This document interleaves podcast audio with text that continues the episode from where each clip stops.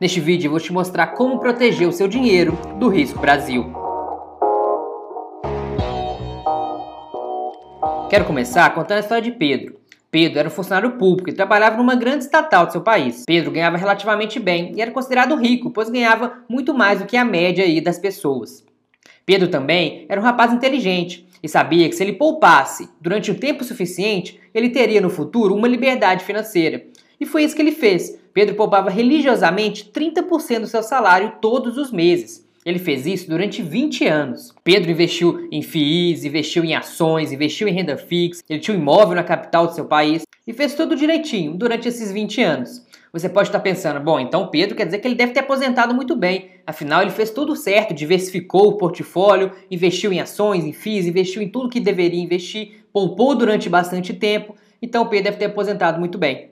A verdade é que não. Pedro não se aposentou bem. Por quê? Porque Pedro, na verdade, era Pietro, um venezuelano que investiu todo o seu dinheiro durante os governos de Chaves e Maduro. Ou seja, e por mais que Pedro fosse milionário, ele era milionário em bolívares. E um milhão de bolívares vale cerca de 4 dólares hoje. O que aconteceu foi que Pedro diversificou mas ele não diversificou o suficiente, era uma diversificação falsa, porque todos os ovos dele, todos os investimentos dele estavam dentro da mesma cesta, a cesta Venezuela, dentro do mesmo risco político do seu próprio país. Aí você pode estar pensando, ah, mas isso não acontece no Brasil, né? É muito diferente ali, Venezuela e tal. Bom, Tomara que não, inclusive eu seria prejudicado também se isso acontecesse no Brasil. Porém, eu prefiro ser conservador e superestimar um risco do que subestimar um risco e ser pego de surpresa. Então, o primeiro motivo para você investir fora do país é justamente a sobrevivência. Você precisa sobreviver. E você estando todos os ovos dentro da mesma cesta política do mesmo país, você pode abrir mão da sua sobrevivência no futuro. O segundo motivo é diversificação. Imagine agora que você está viajando e você senta numa mesa e começa a conversar com um mexicano, um indiano e um argentino. Então vocês começam a falar sobre investimentos. E aí, os três dizem que tem 100% do patrimônio deles dentro do seu próprio país. Ou seja, o argentino tem 100% no argentino, o mexicano 100% no México, o indiano 100% no, na Índia que você pensaria deles? Pensaria de quão seguro estão os investimentos deles? Será que o argentino está com 100% lá? É realmente seguro? Talvez você pensasse que, pô, esse cara é louco, deixar tudo na Argentina. Vai que acontece alguma coisa lá, ele perde tudo. Agora, imagina que você muda de mesa. Você passa para uma mesa onde tem um americano, um australiano e um canadense. Agora, você fala que tem 100% no Brasil. O que você acha que esses três iriam falar de você? Iriam achar você doido também de ter todos os seus investimentos dentro do país, dentro do Brasil. E agora não é um preconceito com base é, do, do, dos americanos, canadenses, australianos, porque você está no Brasil. Porque eles mesmos, eles, eles investem fora do país deles, eles têm essa cultura de investir fora do país também. Apenas aqui no Brasil que as pessoas não investem lá fora. Num país onde investir já é considerado uma coisa para rico, investir no exterior então é considerado uma coisa para os super ricos.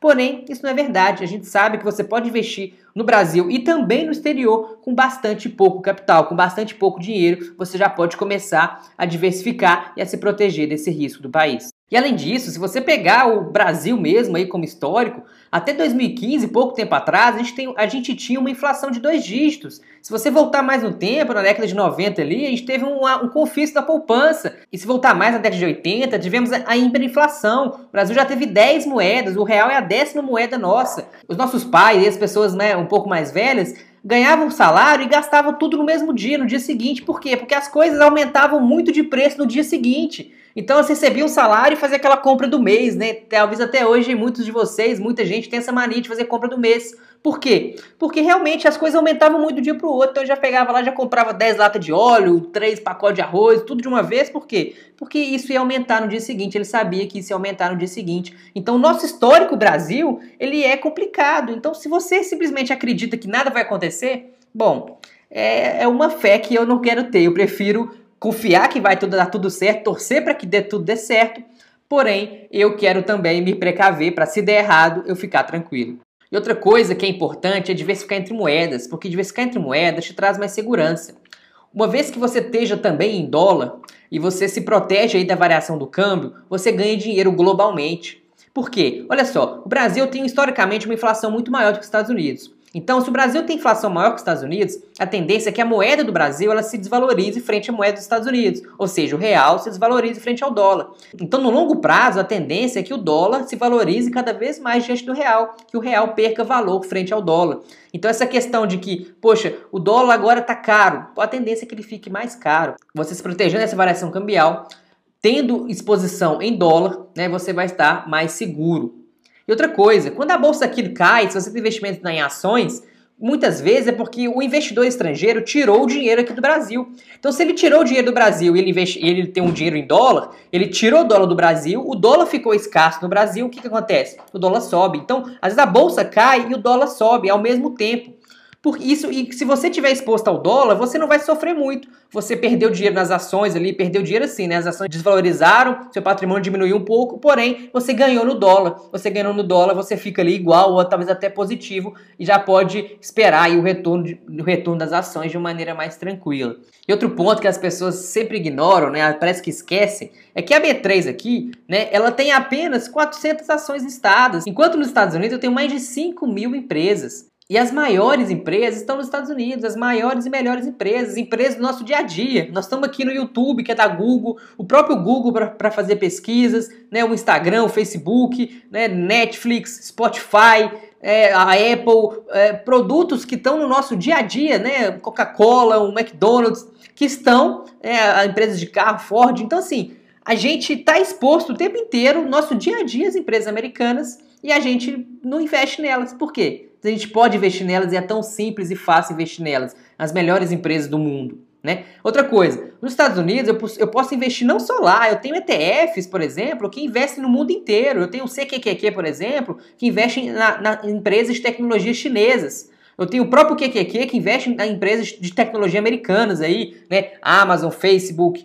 Microsoft, Apple, né, as principais empresas aí de, de tecnologia, as 100 maiores empresas da NASA que são representadas nesse, nesse ETF. Então eu posso, comprando um ETF, que é como se fosse comprar uma ação, investir ao mesmo tempo em várias empresas, em várias das melhores empresas do mundo e com pouco dinheiro.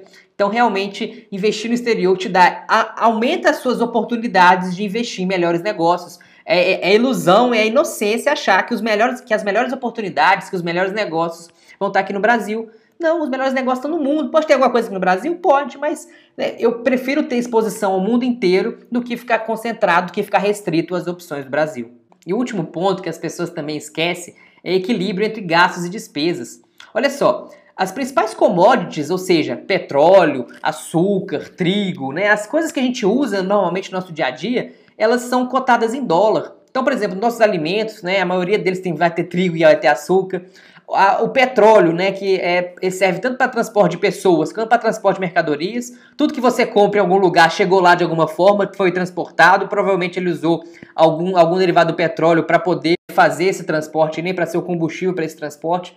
Então o que acontece? Quando o dólar sobe, Todos esses produtos, essas commodities que, tão, que, são cotadas em dólar vão subir também. Então o petróleo vai subir, a gasolina vai subir, a, o preço da, da, do, dos alimentos vão subir. Então tudo sobe junto. Então o nosso consumo no dia a dia é em dólar praticamente. Né? As coisas que a gente compra, você vai comprar um iPhone, ele está cotado em dólar, você vai comprar um computador, ele está cotado em dólar, Esse, o McDonald's, a Coca-Cola, tudo é é dólar no final das contas. Então, você tem os seus gastos em dólar. Agora eu te pergunto, quanto você recebe em dólar? De quanto da sua renda é renda efetivamente em dólar?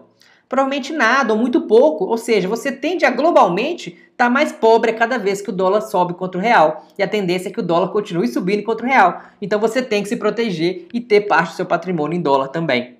Então, ó, sobrevivência, oportunidade, diversificação, os nossos gastos e receitas. São N motivos, poderia dar mais alguns aqui, de que você precisa ter exposição fora do país. Para quê? Para se proteger do, do risco Brasil, que é real, por mais que pode ser remoto, mas ele pode acontecer também. Então acho que eu já dei motivos suficientes para você pelo menos considerar né, ter parte do seu patrimônio fora do país e principalmente nos Estados Unidos, que é a maior bolsa do mundo e a maior economia do mundo também.